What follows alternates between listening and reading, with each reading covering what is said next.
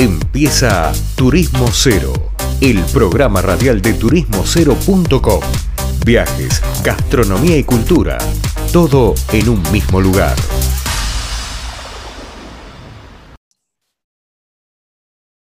Bien, estamos llegando acá a un nuevo final de otro programa en Turismo Cero. Estamos ya en Año Nuevo, pasando del 2021 al 2022. Increíble lo que hemos pasado, cómo ha pasado el año, no se puede creer.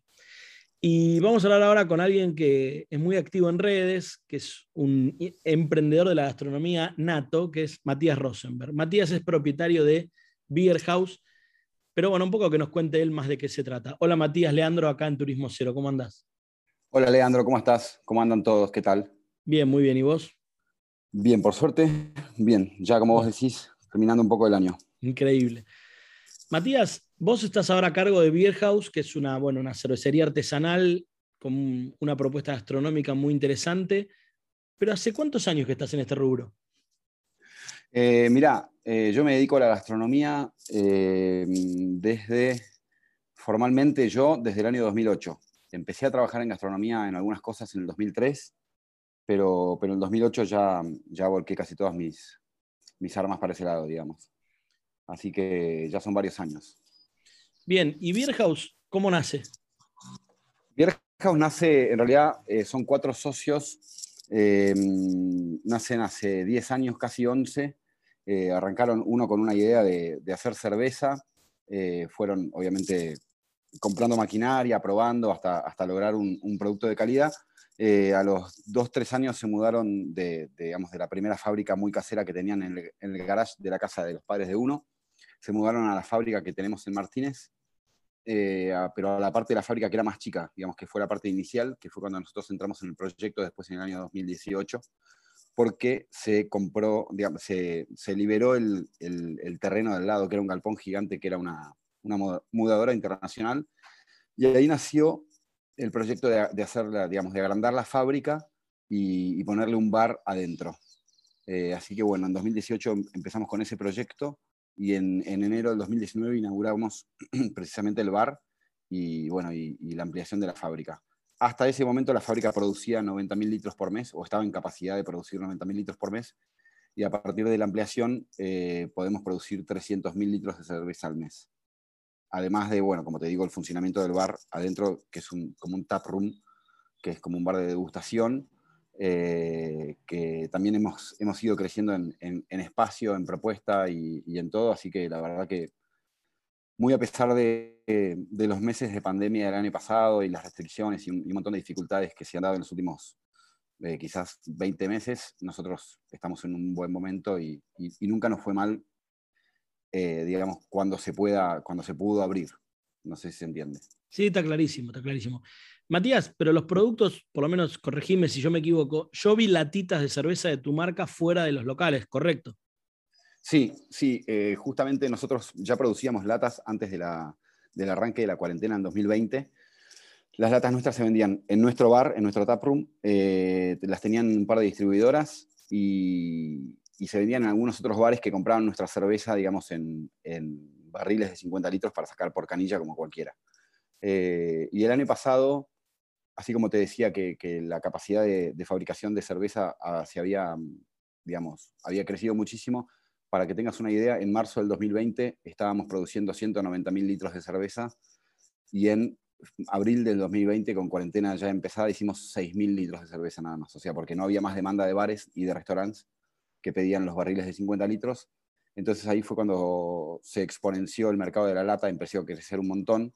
Armamos nuestra tienda nube, eh, para, cumplir con pedidos y entregas en, todo Buenos Aires. Se empezó a vender mucho más en el interior también y a fin del año pasado y principios de este se firmaron acuerdos con todo lo que es la cadena de, de Jumbo, Disco, etcétera. Después, ahora estamos en algunos supermercados chinos también, en Diarco, etcétera. Así que hay una posibilidad de cerrar con otro supermercado en, en, corto plazo. Así que la lata pasó a ser una parte muy importante y así como te decía que la fábrica anterior, la más chica, que era la que, la que aguantaba la producción de los 90.000 antes, ahora está estrictamente dedicada al enlatado. Hicimos traer una máquina de Estados Unidos. Antes, con cuatro enlatadoras manuales, enlatábamos 500 latas por día. eh, y hoy en día estamos en condiciones de hacer 12.000 latas por día con una máquina que es bastante grande y que ocupa mucho espacio, obviamente, porque también lo que ocupa mucho espacio es la lata, puntualmente los, los pallets de latas, etc. Eh, pero bueno, tenemos toda esa parte de la fábrica vieja, digamos, eh, destinada a eso, al enlatado. Así que es por eso que las ves en varios lados ahora. Ok, linda historia estás contando, Matías. Y bueno. Eh, ¿Van a abrir otros, tienen pensado abrir otros locales o eso no tiene nada que ver? Sí, no es algo que nos surge en este momento. este año se trató un poco de, intentar recuperar todo lo que, lo que no habíamos podido hacer el año pasado. Eh, no es que no lo queremos hacer, estamos eh, abiertos a si sale un local que nos, nos divierta la zona, que nos parezca que, puede llegar a ser un, buen emprendimiento. Yo creo que en el año que viene, en el 2022, eh, va a haber novedades respecto de eso, pero bueno, tenemos que ser pacientes y no, y no tratar de, como de, sobrepasarnos porque son, son, momentos delicados, uno nunca sabe qué va a pasar en, dos o tres meses en este país, si te vuelven a encerrar, si, si no sé, si sigue habiendo distintas variantes de coronavirus o lo que sea. Eh, así que estamos con mucha cautela, con muchísimo entusiasmo mirando hacia el futuro, pero bueno, eh, tranquilos también. Está bien, está, muy bien como lo planteas. Y por último te digo algo que estoy viendo repetido. Vos estás con algo que tiene que ver con un gin o un destilado similar, ¿puede ser? Sí, este año, hace tres, cuatro meses, lanzamos a la venta un, un gin nuestro que se llama Faisan, lo vendemos obviamente en botella para que vos hagas la mezcla en tu casa del cóctel que vos quieras. Lo vendemos en lata ya hecho, gin tonic ya mm. hecho, que lo único que tienes que hacer es agarrarte una copa, servirte hielo y abrir la lata.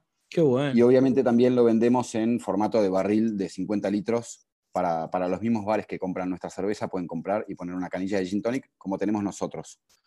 Eh, y ahí también se vende muchísimo porque, bueno, la gente, el gin tonic está, por suerte, está muy de moda eh, por suerte, no solamente porque lo estemos haciendo nosotros, sino porque me parece una bebida espectacular.